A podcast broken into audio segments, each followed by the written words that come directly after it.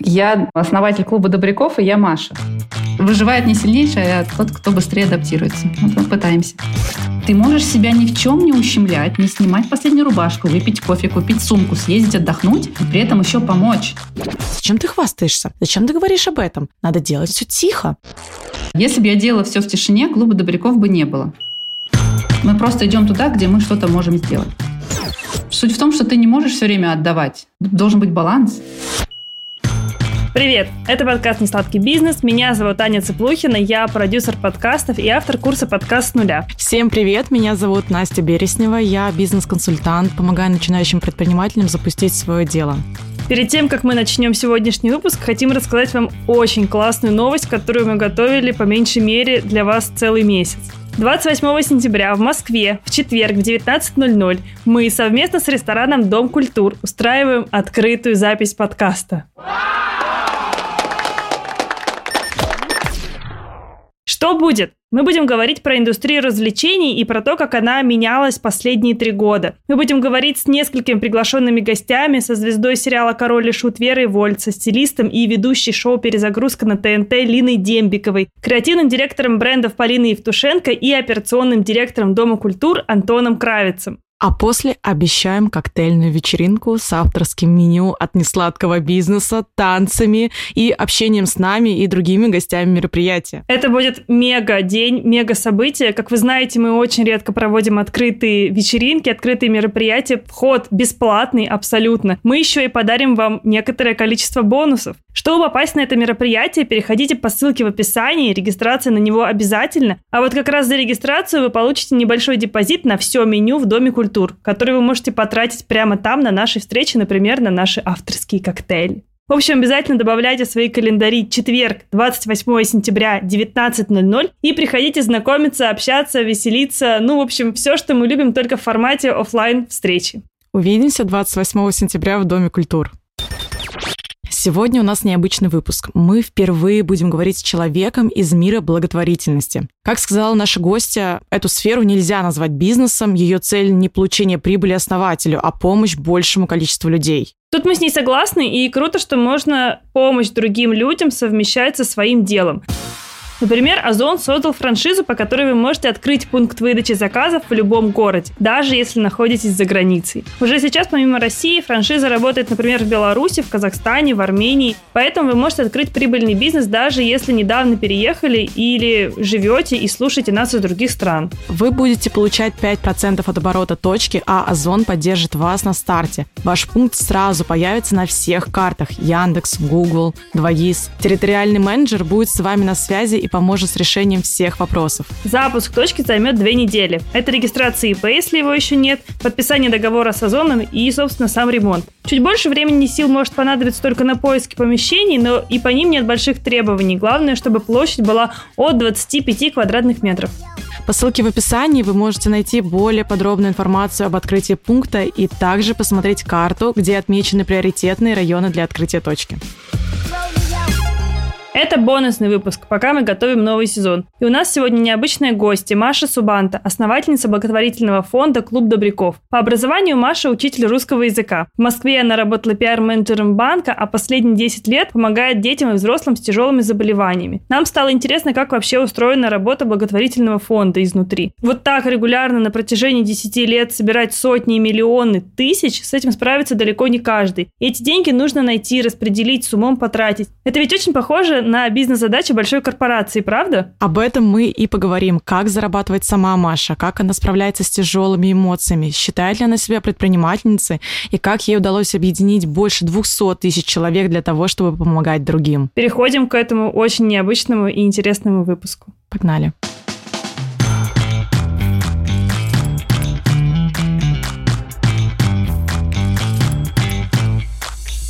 Маша, привет! Расскажи, как ты себя определяешь. Ты пишешь, что ты основательница клуба добряков, но можно ли как-то конкретизировать это более такое широкое понятие?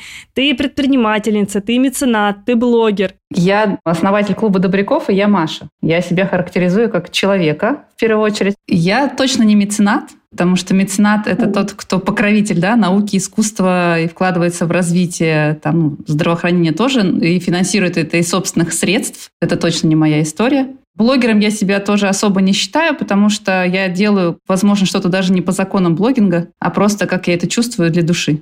Предпринимателем я себя тоже не считаю, потому что цель предпринимательства самое главное – это получение прибыли. И это тоже ну, не моя история, я скорее филантроп. А что для тебя филантроп? Человек, который любит людей, который вдохновляется людьми, восхищается людьми, хочет помогать им, делать э, свою жизнь и жизнь других людей лучше. Можешь рассказать тогда подробнее про свой проект? Чем вы занимаетесь, кому помогаете? У нас фонд помощи детям и взрослым с тяжелыми заболеваниями. Мы не делим по гражданству, месту проживания, возрасту, диагнозам. У нас есть много экспертов, э, врачей, с которыми мы советуемся. Мы знаем огромное количество клиник в России и за рубежом, куда бежать, если что. В том числе это и нас самих, и наших близких часто выручает. Очень интересно, что изначально история фонда начиналась не как фонд. Расскажи для наших слушателей, как э, родился клуб добряков. Начнем с того, что когда я разместила первый пост вообще на своей странице в Инстаграм, у меня было, по-моему, 150 подписчиков. Это были мои одноклассники, одногруппники, там, просто мамы, с которыми мы на детской площадке тусовались вместе. Поэтому у меня не было вообще какой-то интенции становиться блогером или открывать фонд. Я никогда об этом не думала. Я просто захотела помочь ребенку из своего родного города. И у меня получилось. Потом был небольшой перерыв, и я помогла еще одному ребенку, и все. А дальше ко мне стали постоянно обращаться, и я мужу каждый раз говорила, ну вот это точно последний сбор.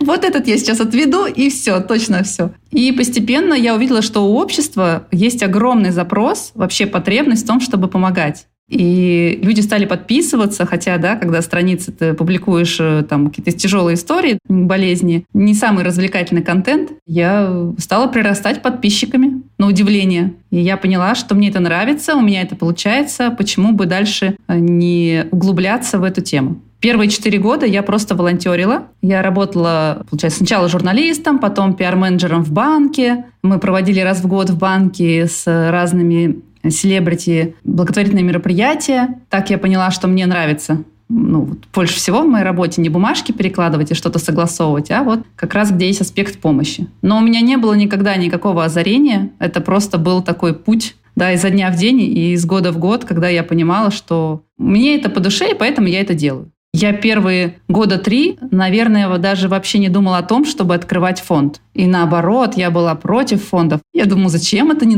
вообще посредник между теми, кто хочет помогать, теми, кому нужна помощь. Зачем вообще это? Сейчас я, конечно, понимаю, что фонд – это прежде всего экспертность. Это не кошелек, в который ты складываешь деньги, а кто-то оттуда берет. Конечно, нет. И фонд э, вместе вот с этой своей экспертностью, он помогает находить лучшие решения, самые инновационные методы, самые выгодные цены. И, конечно, эффективность повышается. Как раз если мы говорим языком бизнеса, помогать через фонд гораздо эффективнее, чем ты дашь э, родителям да, там, в карман, и неизвестно, каков будет результат. Потому что, к сожалению, часто родители, когда болеет ребенок или близкий, когда болеет взрослый человек в семье, они не специалисты, они никогда до этого этим не занимались и часто попадаются на удочку недобросовестных каких-то посредников, которые представляются там буквально сотрудниками клиник, да, и отправляют людей куда-то на лечение, и им абсолютно все равно, каков будет результат. Есть, конечно, и порядочные посредники, агентства, и мы с ними сотрудничаем, но большинство, к сожалению, это те люди, которые получают деньги в момент, когда ты въезжаешь в клинику. Что с тобой происходит дальше, им уже все равно. И, получается, 4 года я волонтерила, и потом мы решили зарегистрировать благотворительный фонд, потому что мы устали собирать на реквизиты родителей, на карты родителей. Это опасно, Карточки постоянно взламываются, особенно в последние дни сбора. Часто это происходит. А, воруются деньги. Под видом спонсоров мошенники звонят. Да, там просто такое вообще каждый раз. Хотя мы проводили инструктаж, у нас было несколько случаев, когда родители попадались на эту уловку, и тебе потом сложно объяснить жертвователям, что денег ну, нет. И мы поняли, что мы устали от этого всего. Во-первых, ты ручаешься за незнакомых людей. Ты даже, например, не знаю, родным даешь там деньги в долг, ты не знаешь до конца вернуть тебе или нет, да?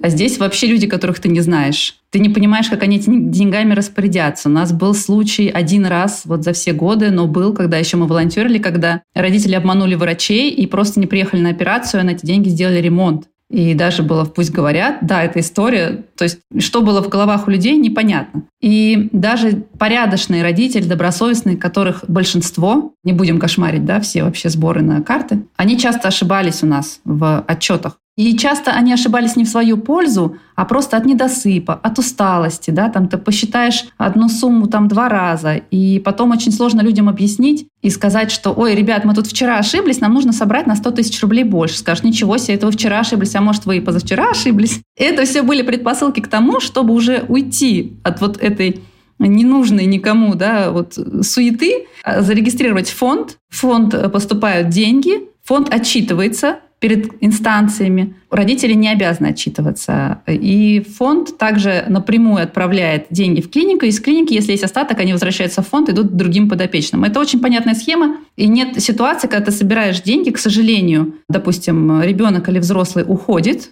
и родители просто оставляют эти деньги себе. И ты ничего по закону не можешь им сделать. Только очень много людей должны собраться, написать на них заявление в полицию, но кто пойдет в полицию что-то писать? То есть мы всячески думали о том, чтобы минимизировать свои усилия, чтобы как-то вот сделать этот путь помощи более простым и быстрым, и чтобы обезопасить средства жертвователей. Поэтому мы сделали фонд. До этого, конечно, сначала я говорила, нет, зачем вообще, никогда, и никакой фонд не будет, и мы должны быть все волонтерами, и помогать бесплатно, и вообще, как это можно за это получать деньги. Я как раз прошла всю эту трансформацию, изнутри посмотрела, как это все происходит, и поняла, что фонд — это самый классный инструмент, который можно сделать для помощи разным слоям населения. У меня такой бюрократический вопрос. Насколько вообще сложно открыть в России фонд? Мы заключили договор. Мы — это я и мой супруг. Мы являемся соучредителями клуба добряков. И Антон нашел инфраструктуру благотворительности, которая обслуживает э, только некоммерческие организации. Мы пришли туда, заключили с ними договор, и они нам помогли зарегистрировать фонд.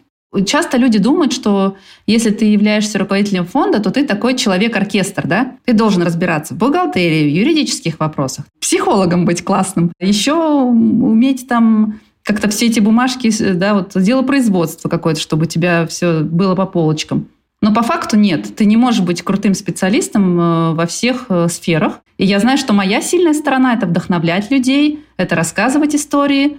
И я делаю упор на это. Поэтому мы прибегли к услугам специалистов, которые, собственно, сейчас наш фонд уже сколько лет, 6 лет в октябре будет Клуба Добряков фонду, да, первые 4 года это волонтерская организация. 6 лет, вот они обслуживают нас уже. На аутсорсинге у нас бухгалтерия, на аутсорсинге у нас э, юристы, управление рисками и кадровая служба. Все это делают они, и это очень круто, я считаю. Супер, я даже не знала, что у нас есть такая инфраструктура, потому что кажется, что это не самая большая ниша. Как будто бы не так много фондов открывается, чтобы еще делать отдельные аутсорсинговые компании. Но мне кажется, очень здорово, что вообще такое есть, в принципе, в рынке. Около 20 тысяч, по-моему, фондов вообще зарегистрировано. Но самое важное, почему мы пошли на аутсорсинг, потому что, повторюсь, я не специалист. Я очень боялась ошибиться. Я очень дорожу репутацией клуба добряков. Никто из сотрудников не имеет права списать средства со счета фонда.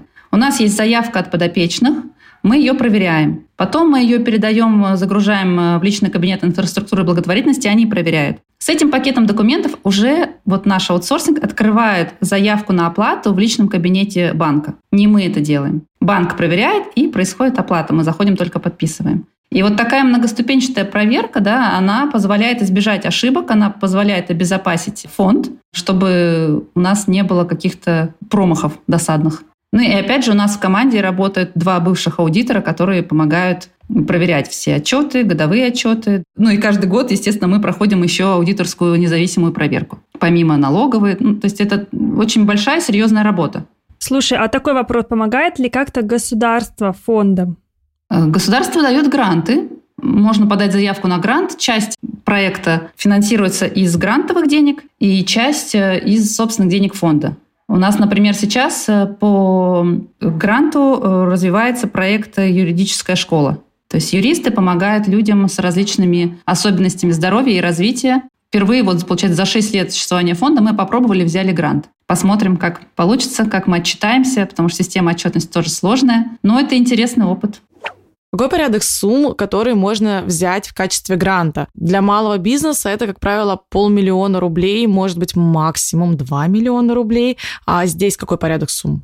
Ой, ну, могут быть суммы совершенно разные. Там полмиллиона, и миллион, и три, пять, десять. В зависимости от того, какой проект у тебя. Но, опять же, ты берешь эту сумму, да, и ты должен что-то тоже вложить. Да, там определенный процент ты вкладываешь. Я, если честно, не специалист по грантам, потому что вот это был первый опыт у нас, и мы, опять же, нанимали специального грамотного человека, который помог нам составить заявку на грант. Мы не живем на гранты, у нас 20% практически от всех поступлений это юридические организации, и остальное, да, около 80% это пожертвования просто от обычных людей через соцсети. И это очень устойчивая такая система, потому что если у тебя есть один крупный донор, например, ну или там две крупные компании, которые поддерживают твою организацию некоммерческую, и кто-то из них говорит, ребят, извините, но у меня больше нет возможности, то тебя рушится, да, ну, вообще все, что ты выстроил, где теперь будешь брать деньги на проекты, на зарплату сотрудникам. А когда у тебя большая часть это как раз финансируется э, разными людьми, э, да, ну, физическими лицами, то, конечно, это более устойчивая модель, потому что все разом не могут отказаться. Извините, я весь выпуск пытаюсь найти параллели с бизнесом. Бизнесе мы делаем АБЦ-анализ продуктовой линейки, откуда приходят деньги, от больших покупателей, от маленьких. И здесь как будто такая же схема, что если у тебя несколько крупных покупателей, это менее надежная история, чем когда у тебя есть много разных маленьких, например, клиентов, и у тебя может быть парочка крупных бизнесов, которые у тебя покупают, но мелкие до 70-80%, поэтому система считается более устойчивой. И понятно, что здесь цель не получение прибыли, но система так работает, что очень похожа на классический бизнес-проект с теми же грантами, сотрудниками, зарплатами и так далее. Все механизмы продвижения практически, они очень похожи с бизнесом. Но опять же, бизнес, он же бывает разным по ценностям. У нас в клубе добряков ценности – это основополагающая вещь. У нас их всего восемь, и они висят у нас на сайте, они опубликованы у меня в Инстаграм. И мы строим свою деятельность, исходя из них.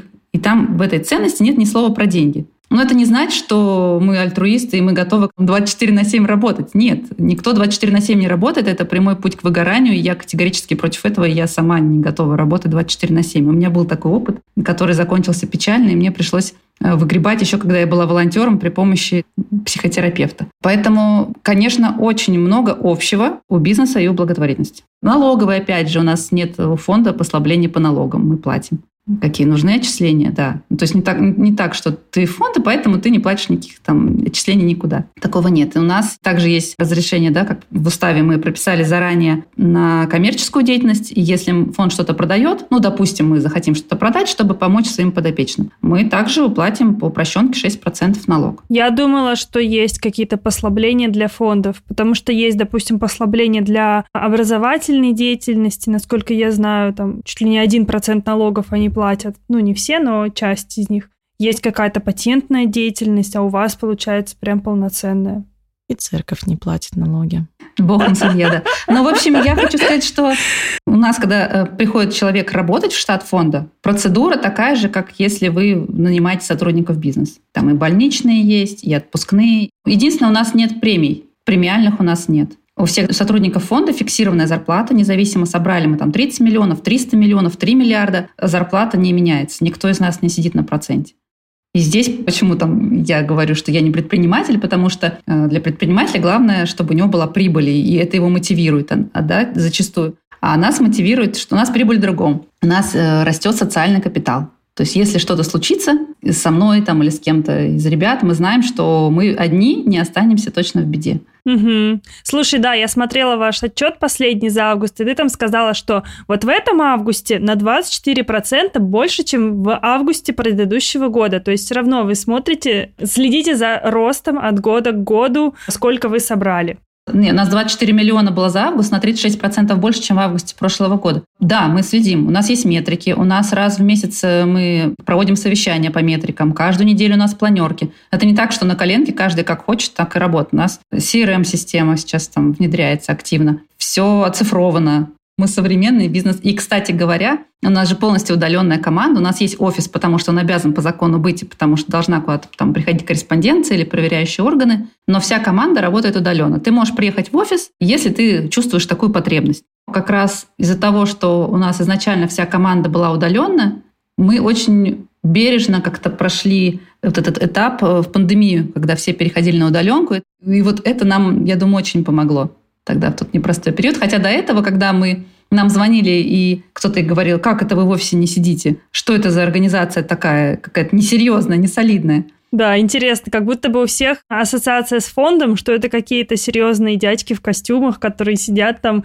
заседают. К нам часто звонят, например, и говорят, можно мы придем к вам в офис и привезем документы? Ну, там, просьбу о помощи. Мы говорим, не нужно приезжать, вы просто отправьте по электронной почте. Вот, пожалуйста, какие документы. Там сейчас отсканировать все можно с телефона. Люди часто не понимают, как нельзя приехать и отдать. Они же думают, они приедут, они поговорят, они там что-то сделают, э, вот, э, убедят, э, будут, там, не знаю, очень сильно просить, и это как-то сыграет роль. Но на самом деле для нас очень важно, чтобы был пакет документов, потому что мы обязаны отчитываться мы должны доказать, что действительно этому человеку нужна была помощь, это не просто наша хотелка. Да? Часто я слышу такое, что почему фонды, такая бюрократия, нужно столько документов отправить. Потому что фонды тоже должны отчитаться. И для нас важен этот пакет документов и отношение тех людей, которые обращаются к нам за помощью. Потому что одна из ценностей клуба добряков – это бережное отношение к себе и к окружающим. И если мы сталкиваемся с таким поведением, что человек хамит или угрожает, такое тоже было на моей практике, или считает, что ему все должны, или не предоставляет необходимые документы, а шлет просто ужасные фото, там какие-то видео, пытаясь разжалобить, такое тоже бывает, то тогда мы вынуждены ну, отказать. Потому что, да, если человеку нужна помощь, ну, если ему действительно нужны деньги, мы считаем, что он тоже должен приложить усилия, минимальные хотя бы какие-то, да, для того, чтобы поучаствовать, так сказать, в процессе, а не просто вот вам надо, вы, значит, собираете. Многие же считают, что фонды наживаются да, там, на больных детях, поэтому мне часто раньше звонили, говорили, организуйте нам все, отправьте нас куда-нибудь за рубеж, это же вам надо. Такое тоже бывало. Но я могу сказать, что а, благодаря тому, что очень много фондов проводят какую-то просветительскую работу, показывают, демонстрируют собственным примером культуру помощи, ситуация меняется. А, у меня такой вопрос, связанный с прозрачностью. Мне кажется, что большое количество людей боятся донатить фонды и оформлять подписки, потому что им кажется, что есть барьер в непрозрачности работы фондов. Ты, допустим, купил стул и получил реальный стул, и тебе не важно, что он на Алиэкспрессе каком-нибудь э, или другом китайском маркетплейсе продавался в 4 раза дешевле. Тебе, в принципе, все равно. Но когда ты отдаешь э, деньги на благотворительность, ничего как бы не получая взамен, то есть ты просто вот отдаешь деньги и надеешься, что кому-то от этого будет лучше. Здесь у людей как раз сталкиваются они с таким барьером, как мне кажется, что они не понимают, как эти деньги распределяются, как это вообще все работает изнутри. Вот как вы с этим работаете, как вы выстраиваете прозрачность процессов для пользователей? У нас, на мой взгляд, прозрачность гораздо проще нам ее организовать, потому что у нас одномоментно идет один сбор на сайте. У нас нет такого, что ты проходишь э, на сайт, у тебя галерея, там, ты выбираешь из 10-15 человек, кому ты хочешь помочь. Нет, у нас все силы объединяются, концентрируются на одном подопечном, ему закрывают только после этого на следующем. Если ты хочешь донатить на юридическую службу, на службу психологической поддержки, еще на какие-то другие проекты, ты заходишь на страницу на нашем сайте именно этого проекта и донатишь. И ты сразу видишь, как меняется сумма в бегунке. Поэтому если есть э, крупный донор, который хочет перевести деньги, Например, он говорит, я хочу отправить там миллион рублей. Мы с ним согласовываем, как он хочет э, вообще на эти деньги каким проектом помочь, или он хочет только оказать адресную помощь, он хочет оплатить лечение в России или за рубежом, или ему не критично. Мы вместе с ним подбираем, составляем список, прям по пунктам, куда эти деньги будут потрачены. Также мы уточняем, хочет ли он э, часть какой-то от этой суммы перевести на административные расходы фонда. Часто компании включают 10%. Ну, они говорят, вот мы вам переводим там 2 миллиона, из них 10% вы можете потратить на административные расходы фонда. И, кстати говоря, когда вот к нам приходит бизнес, они это понимают, что э, для того, чтобы организация успешно развивалась, работала более эффективно, э, нужны деньги на ее развитие. Поэтому вот ты отправил деньги, ты получил потом все платежки, ты получил потом новости от подопечного. Я не знаю, куда уж прозрачнее. Классно. Кстати, про бизнесы мы еще поговорим, про то, почему к вам приходят бизнесы. Очень интересный вопрос. В чем разница между благотворительностью и социальным предпринимательством? Вот э, у тебя есть, допустим, клуб добряков, и внутри него есть э, такой проект, как няни особого назначения. В чем разница двух проектов? Ну, потому что социальное предпринимательство – это, в первую очередь, э, бизнес, направленный на э, получение прибыли и на создание какого-то общественного блага, Поэтому, например, ты помогаешь какой-то уязвимой группе людей, ты решаешь какую-то социальную проблему. Чего родились няни особого назначения? Потому что у руководителя этого проекта, у, Жени, у него ребенок э, с генетическим заболеванием, и большая проблема найти няню для ребенка с разными вот, да, особенностями здоровья и развития. Для ребенка нормотипичного, здорового, это сложно няню хорошую найти. И часто даже родственники боятся оставаться с ребенком, когда у него какой-то тяжелый диагноз, вдруг что-то с ним случится. Поэтому это вот такая острая проблема, и она, в принципе, во всех регионах. Поэтому родился вот этот проект «Няни особого назначения». Но, опять же, там есть сотрудники, да, получается, няни, которые работают, и вкладываются в обучение деньги. Плюс есть прибыль, которая позволяет развивать проект. И также возможность оплачивать нянь тем, кто не может себе позволить няню. Потому что няня специально обученная, она не может стоить дешево. Априори она будет стоить дороже, чем, там, не знаю, ты пойдешь и какую-нибудь там бабушку где-нибудь э, на Авито там уговоришь работать у тебя нянечкой. Поэтому это, получается, социальное предпринимательство — это бизнес в первую очередь. А клуб добряков — это не бизнес. Это все-таки благотворительная организация.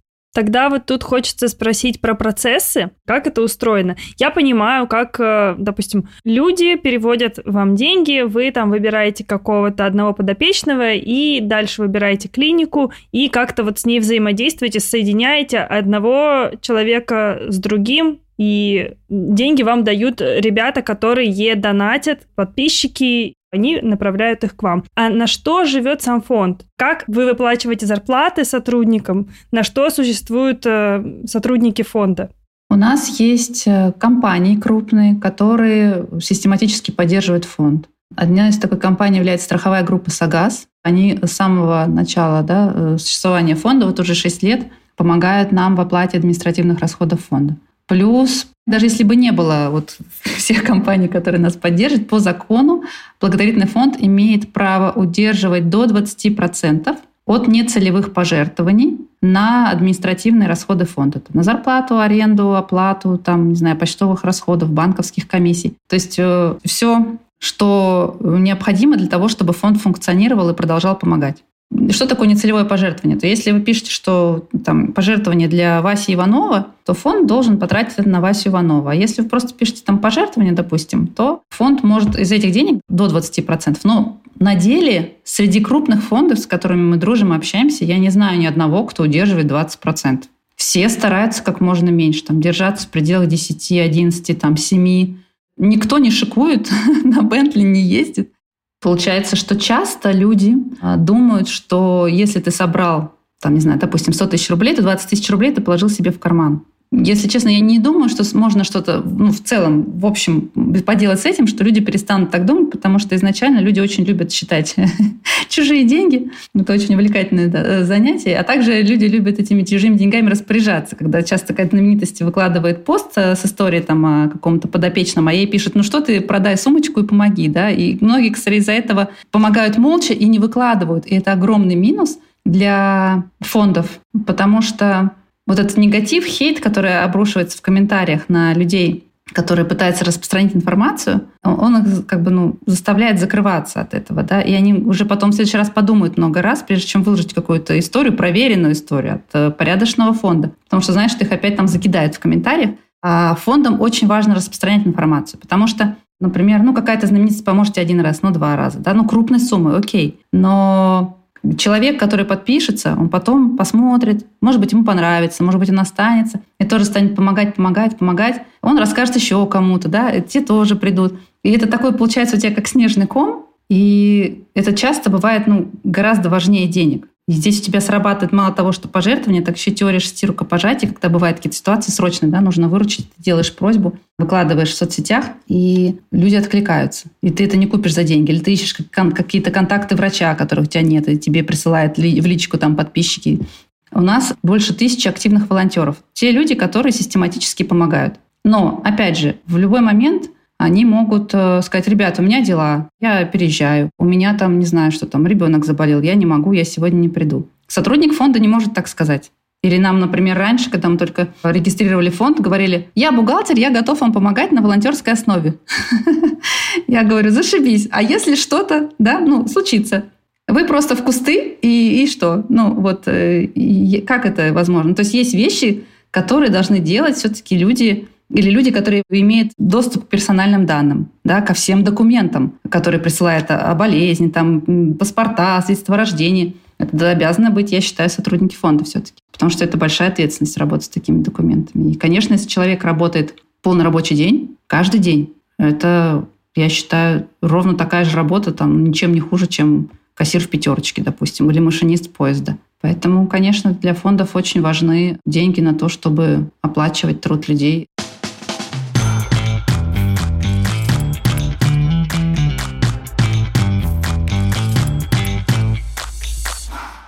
Как ты думаешь, почему не принято говорить и делиться тем, что ты занимаешься благотворительностью? Для меня это немного странно. Вроде бы ты делаешь что-то правильное и хорошее, но если ты говоришь об этом, то получаешь в ответ «Зачем ты хвастаешься? Зачем ты говоришь об этом? Надо делать все тихо». Как будто бы такая серая зона у нас с благотворительностью сейчас. Как ты думаешь, почему так вообще происходит? Но я думаю, что люди вообще, в принципе, много что себе запрещают. И другим.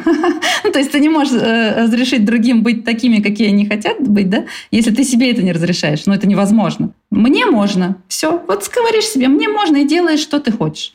Конечно, в рамках законодательства, да, и своей совести. Ну, вот у меня, как человека, которого воспитывали в очень религиозной семье, у меня была бабушка очень религиозная, я помню, да, там было в Библии, что твоя правая рука не должна знать, что делать левая, ну или наоборот. Поэтому, может быть, это оттуда, что ты должен все это делать в тишине, но с другой стороны. Если бы я делала все в тишине, клуба добряков бы не было. Ну, то есть, объективно, те тысячи людей, которым мы помогли, уже и еще поможем, дай бог, они бы не получили помощь не родилось бы такое очень мощное сообщество. Это же не просто про помощь другим, это еще про помощь самому себе, да, когда ты находишься в команде, в окружении единомышленников. Это тоже очень дорогого стоит.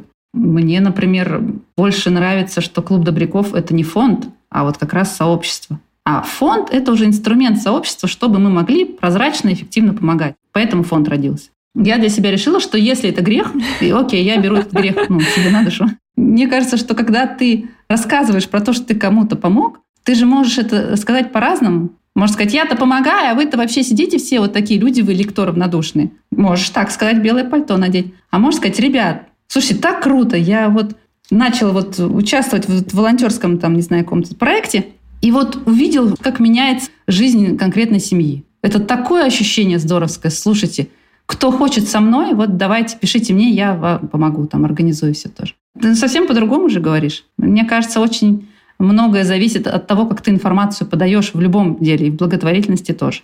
А люди, которые приходят и тебя осуждают, люди всегда будут что-то говорить. Ну, то есть, что бы ты ни делал, они все равно что-то скажут. И поэтому я не вижу смысла ориентироваться на людское мнение. В конце концов, ты живешь свою жизнь, они живут свою, да? Каждый живет так, как хочет, и расплачивается за это сам. Поэтому я не думаю, что стоит обращать внимание на кого-то, кто там что-то говорит. Раньше у нас были бабушки возле подъездов, а теперь люди в интернете, да?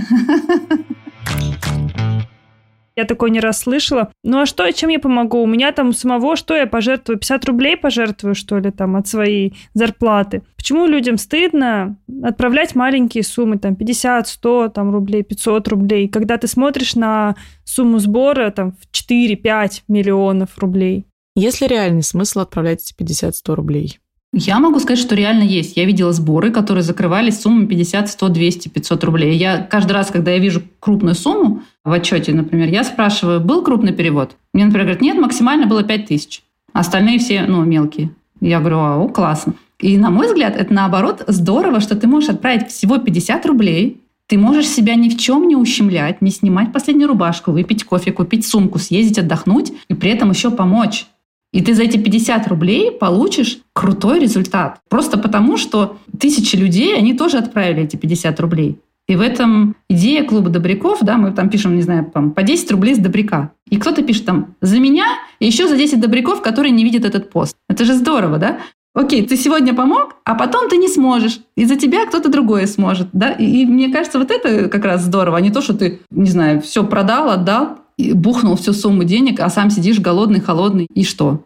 Да, как будто можно помогать только от какого-то определенного этапа, когда ты сам уже сидишь на мешке с деньгами и в частном, не знаю, в собственном бассейне и в private джете. Вот с этого момента хорошо можно заниматься благотворительностью. А до этого, ну, а что я могу сделать? Не знаю, я вот вижу часто, ну вот видела часто, когда в электричке ездила в Подмосковье, бабушки, да, вот казалось бы, не самая богатая у нас э, да, прослойка населения, Постоянно вот этим мошенникам, которые ходят в электричках, я надеюсь, не надо никому объяснять, да, что на транспорте даже кто представляется фондами, это все мошенники, у которых есть якобы там документы какие-то липовые, фонды зарегистрированы, как обычно, в другом регионе, которые ты никак не проверишь. Вот э, они достают 150 там, рублей. И даже если ты пытаешься объяснить, бабушка, не надо, это мошенник, объясняешь, пока этот мошенник идет с начала вагона, она говорит, нет, я денежку отдам, а если они ее потратят на что-то плохое, то вот, значит, бог им судья. Зачем? Я говорю, у человека есть потребность помогать, отдавать. Вот задача клуба добряков сделать, чтобы это было безопасно и эффективно. Вот и приятно, что самое важное. И без чувства вины, что ты кушаешь круассан, а э, где-то там, не знаю, дети в Африке голодают. Ну, ты не съешь круассан. Кому от этого в Африке станет легче? Ну, никому. Если ты будешь испытывать позитивные эмоции от того, что ты другим людям помогаешь, ты будешь помогать чаще. Я в это верю. А если ты помог, а потом съел себя, что ты помог слишком мало или хотелось бы побольше, я не знаю сейчас. Ну, как бы, в конце концов, ты будешь себя поедом есть, и что это за благотворительность? Нельзя делать одному человеку, все время говорю, хорошо за счет того, что другому плохо. Ты делаешь плохо себе. Зачем? Не надо. Разберись себе, потом помогай. Ну, мне кажется так. Если ты четко понимаешь свою мотивацию, почему ты помогаешь, это очень упростит э, как-то тебе жизнь.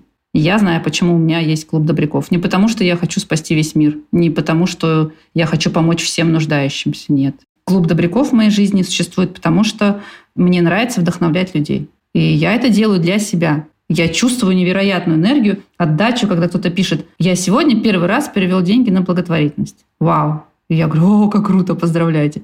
Или когда человек пишет, я думал, что мои 200 рублей ничего не изменят, а теперь я плачу от счастья, потому что ребенок здоров.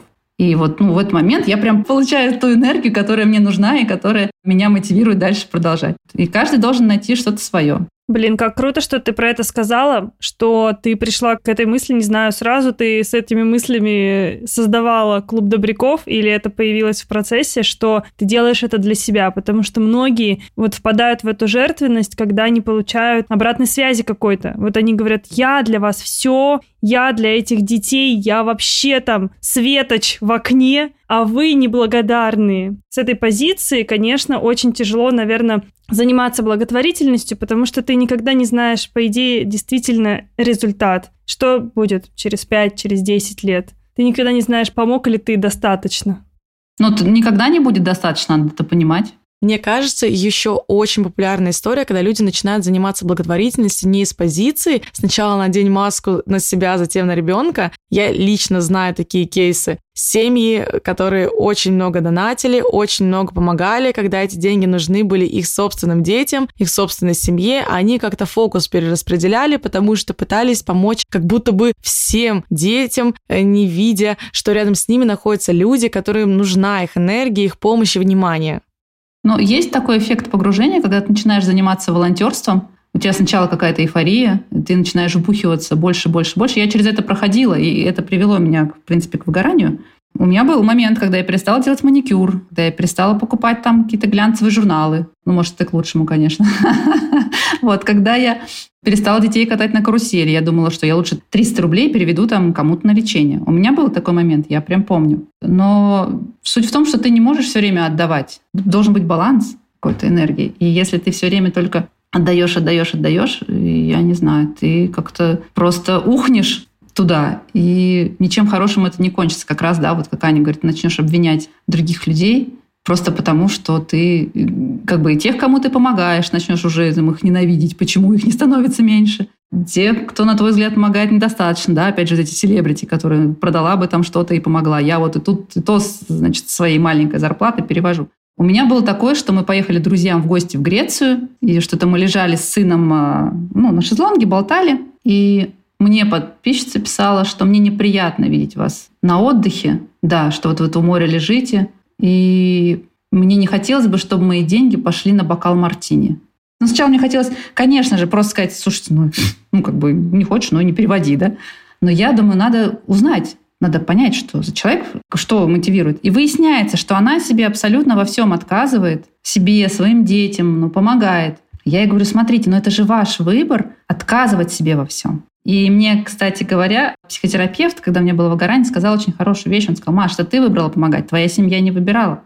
И если ты, ну, как бы сначала обеспечь тот уровень, да, там, не знаю, комфорта, который для них там был до того, как ты начал заниматься благотворительностью. Ну, то есть э, не, не должна твоя семья страдать из-за того, что ты помогаешь кому-то другому. А какой смысл тогда э, в этом, ну, в помощи? Можно, как вот часто в житиях святых было, что он там раздал свое имущество, все, да, там, и пошел в рубящих по улицам. Ну и окей, теперь ему самому нужна помощь. Ты должен твердо стоять на ногах. Э, не в плане, конечно, там миллионами ворочать на яхте кататься, но должен себя обеспечивать для того, чтобы у тебя был ресурс помогать другим. Как можно больше, как можно дольше. Главный индикатор, как вы себя чувствуете. Если вы чувствуете себя плохо после того, как помогли, у вас чувство вины, у вас чувство стыда, у вас какое-то вообще ну, неприятные какие-то ощущения, это повод серьезно задуматься. И, возможно, да, обратиться к психологу или хотя бы сесть на бумажке, самому выписать плюсы, минусы, да, вот вы помогаете, что мотивы какие-то, что вы ощущаете при этом. Но это,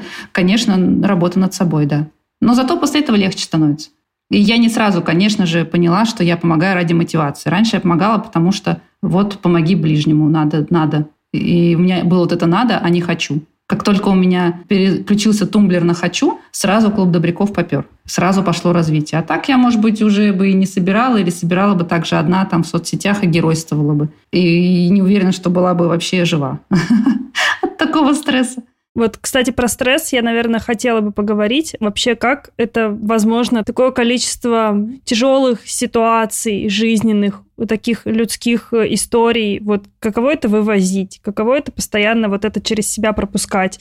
Не все психологи даже с таким сталкиваются.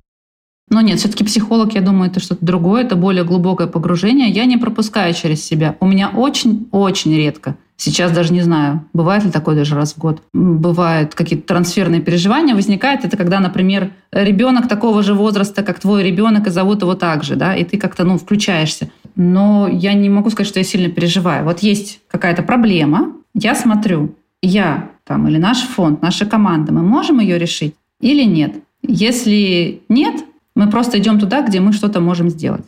Все, у тебя, когда ну, большой поток э, заявок, обращений, у тебя нет времени на какие-то сентименты вот эти, да, то есть ты не сидишь, не плачешь не думаешь, ах, как же бы мне хотелось бы, ну, то есть ты очень экономишь свой ресурс, ты понимаешь, что на тебе лежит ответственность. Я, например, уделяю отдыху и восстановлению, стараюсь уделять такое же время, да, как я уделяю работе. Потому что я понимаю, что если я выгорю еще раз, у меня было выгорание, я знаю, что это такое. Когда ты просто, ну, все, это будет вопрос, что как бы, я не смогу больше помогать. Если я не смогу помогать, что будет с клубом добряков? Команда сильная, я уверена, не справится, но я думаю, что все-таки это как бы, ну, будет им сложнее без меня. Поэтому я чувствую вот эту большую ответственность перед командой, перед э, подопечными, да, я забочусь о себе. И вот здесь, э, мне кажется, важно, ну, опять же, психотерапия. Просто важно заботиться о себе и концентрироваться на том, что ты можешь изменить к лучшему. Как и в жизни, да? Лучше концентрироваться на том, что ты имеешь, и быть благодарным за это, чем на том, чего у тебя нет, и вот какой то несчастный. Как вы выбираете конкретно, кому вы будете собирать в этот раз? У нас есть несколько каналов, да, ну, как я уже говорю, есть регулярные пожертвования, есть «Добрая суббота» у Ирины понарошку, она ведет ее уже вот много лет. До этого я ей помогала просто проверять сборы. У нас были разные подопечные, то есть не, она помогала не подопечным клуба добряков, а тем людям, которые к ней обращались, и я для нее их проверяла на волонтерской основе. То есть у меня тоже не было какой-то надежды, что потом вот это все трансформируется, и Ирена станет помогать нашим подопечным. Такой вот у меня какой-то корыстной мысли даже не возникало, она сама предложила. Поэтому плюс есть еще как бы какие-то компании, да, как я говорила, там спонсоры. Есть частные спонсоры, которые переводят деньги. Ну, то есть каналов много. Есть переборы, например, нужно было полтора миллиона, а собрали два, и у тебя есть вот эти 500 тысяч, и ты можешь еще кому-то помочь. И есть один сбор на сайте опубликованный, например. Когда мы публикуем на сайте, мы стараемся брать, конечно, историю, которая чем-то интересна и она примечательна. Потому что, например, зачастую истории, когда подаются заявки на реабилитации плановые при детском церебральном параличе, они примерно похожи. И суммы там небольшие, а процесс подготовки заявки к публикации, он у тебя особо не отличается. Собираешь ты 200 тысяч рублей или 2 миллиона. Тебе нужно текст, фото, видео, монтаж. Ну и получается, если ты оцениваешь с точки зрения эффективности, то тебе маленькие суммы выгоднее э, вот как раз э, с точки зрения человеческого да, ресурса закрывать через э, спонсоров или каких-то регулярных пожертвований, например. А уже крупную сумму брать на сбор, расписывать контент-план и, пожалуйста, делать все. Потому что целая команда участвует в том, чтобы Reels появился на моей странице. Это и адресная помощь, которая выясняет все детали, и получается, дизайнер, который делает монтаж Reels, и SMM, который пишет текст, да, SMM и контент у нас есть тоже круг. Это большая работа, и плюс э, там еще люди, которые проверяют, можно ли получить это бесплатно от государства, люди, которые связываются с клиниками, проверяют, а можно ли как-то все это оптимизировать, расходы по соотношению цена-качество, может быть, другую клинику. В общем, это большая работа. Поэтому очень много факторов влияет на то, кто окажется у меня на сборе, а кто по другому каналу пройдет и получит помощь точно так же. И когда ты вот этот весь вот э, собираешь воедино, да, вот эту всю систему, тут тебе в директ, например, пишут в личные сообщения, а сделайте репост. И ты такой, ребята, нет, я не делаю репост. И иногда, конечно, в ответ бывает негатив пишет. Ну что вам, жалко, что ли? Я... И как ты объяснишь, да, что у тебя там столько людей в очереди, у тебя столько вообще людей, которые же ждут, они подали заявку, они потратили время, усилия, собрали документы, Твоя команда потратила время усилия, чтобы все проверить, дать добро. Экспертный совет сказал, да, мы берем эту заявку. И тут ты будешь делать репост незнакомого сбора, что ли? Или, как я часто читаю, э, родители пишут, нам отказали 200 фондов. Э, смотришь список, а там у них, например, детский церебральный паралич, а они обращались в «Подари жизнь», который помогает только с, да, с онкологией гематологией. И зачем? Сами тратили время на отправку письма. И сотрудников фонда нагружали ответом с отказом. Ну, это опять же все про эффективность. Я человек немного повернутый на этом всем. И я человек, который превыше всего ценит время свое и время других людей. Скажи, а сейчас вообще возможно лечение за границей? Нет ли с этим сложности, потому что перевести деньги стало сложнее, визу получить стало сложнее? Возите ли вы сейчас в Европу на лечение?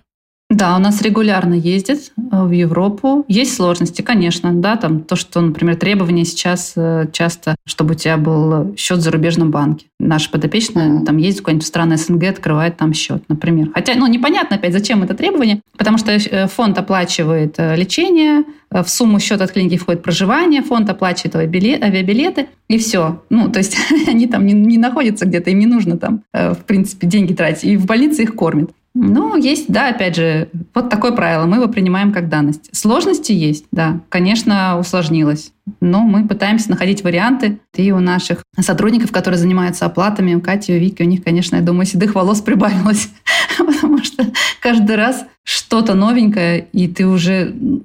Так-то, в принципе, сложно, да, организовать вот эту всю махину помощи, да, собрать деньги, э, там, найти клинику. Ну, то есть это большой процесс сложный. И тут еще у тебя палки в колеса там, где ну, можно было бы обойтись и без них. Вот это, конечно, очень э, замедляет процесс помощи. Но ничего, справляемся, да, адаптируемся, как говорится. Да. Выживает не сильнейший, а тот, кто быстрее адаптируется. Вот мы пытаемся. Нам же важно показать результат. Да? Вот мы собрали деньги, и нам важно, чтобы человек уехал на лечение.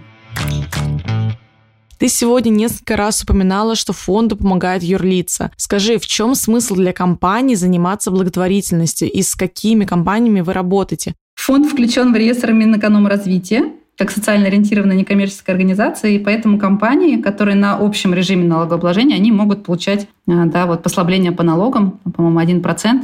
Нам можно написать, у нас есть вкладка бизнесу на сайте добряки.ру. Можно написать, ага. и да, там у нас есть специальный сотрудник, который как раз занимается корпоративными партнерами. Он все объяснит. Да, я сейчас немного переведу для наших слушателей. ОСНО – это система налогообложения, которую принимают уже крупные бизнесы. Знаете, такие ООО с миллиардами, миллионами рублей. Если вы платите 6%, то это не вы. И вам не удастся получить этот налоговый вычет, назовем его так, налоговое послабление, не знаю, как он правильно называется. А если вы сотрудник какой-то крупной компании, которая зарабатывает миллионы, миллиарды, то это ваш шанс заняться благотворительностью, сделать какое-то хорошее дело и сэкономить деньги компании. Да, а по поводу партнеров, ну, как я говорила, уже у нас есть страховая группа «Сагаз», «Перекресток», «Сбер вместе», «Мегафон». Много у нас э, Андерсон, опять же, Маджор – это вот доставка экспресс тоже. Оками бренд есть тоже. Леруа Мерлен. Ну, то есть очень много компаний, которые нас поддерживают и помогают. За что им, конечно, огромное спасибо. Круто. Вот, кстати, в тему какой-то огласки и гласности. Классно было бы, если бы они еще все это у себя где-нибудь на сайте писали. Но было бы круто, если бы большие компании показывали примеры маленьким.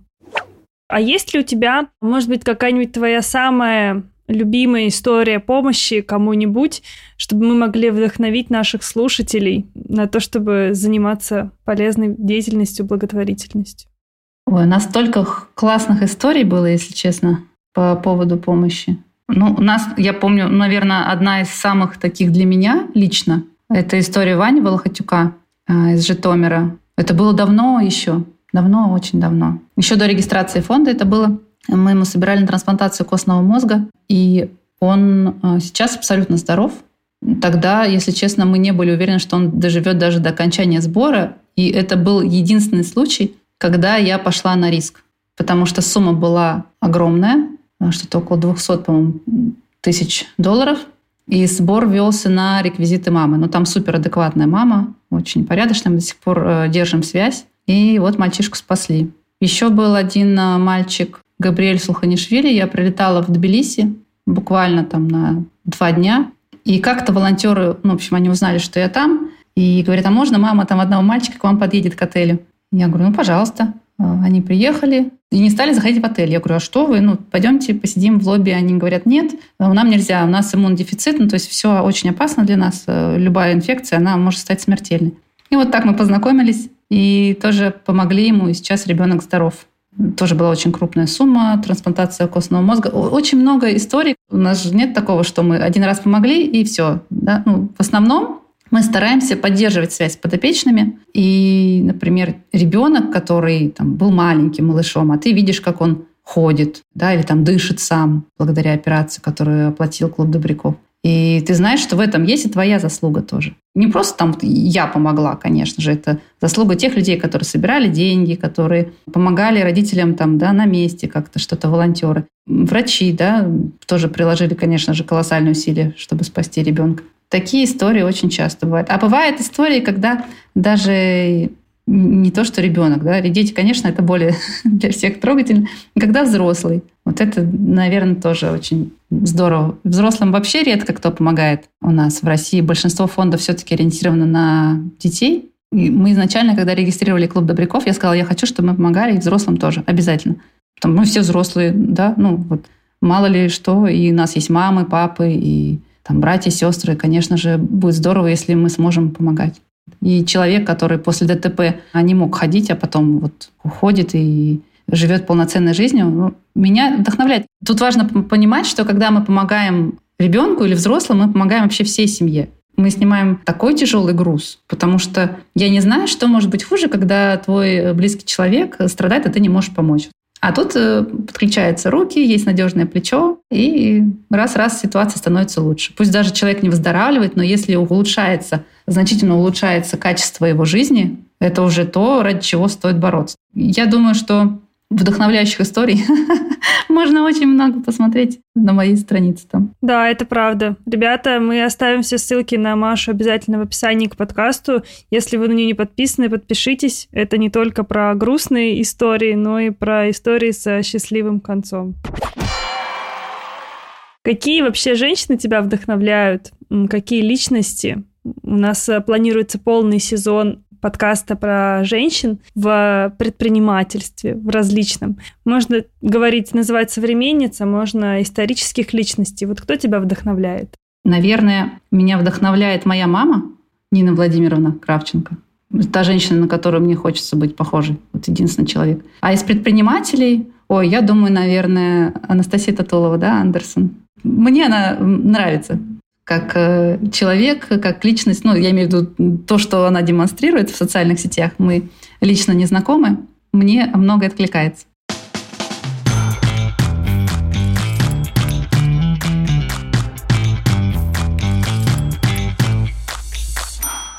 У нас есть небольшие вопросы Блица, на них можно отвечать коротко, можно как угодно. Мы стараемся их никак не комментировать. Без чего не можешь выйти из дома? Телефон называть нельзя. Ключи. Без чего невозможно представить твой бизнес? Без э, ценностей. Чем бы ты занималась, если бы не тем, чем занимаешься сейчас? Садоводством или открыла бы салон красоты. Если бы ты могла отказаться от одной привычки, что бы это было? Я бы перенесла пробежки вечерние на утро. А если бы ты могла приобрести одну привычку, что бы это было? Вставать в 5 утра. Ну и последний вопрос, который мы задаем всем. Предпринимателем становятся или рождаются? Становится. Тогда дай один совет начинающим предпринимателям, которые нас слушают. Верить в себя, разобраться в себе, знать себя. Класс. Спасибо, Маша, за это прекрасное интервью. Спасибо большое вам. Было здорово пообщаться. Было здорово. Спасибо тебе. Надеемся, что твой бизнес, как бы ты его ни называла, бизнес, не бизнес, клуб, сообщество, будет процветать, и людей, которые будут задействованы, будет становиться с каждым годом все больше. Спасибо большое.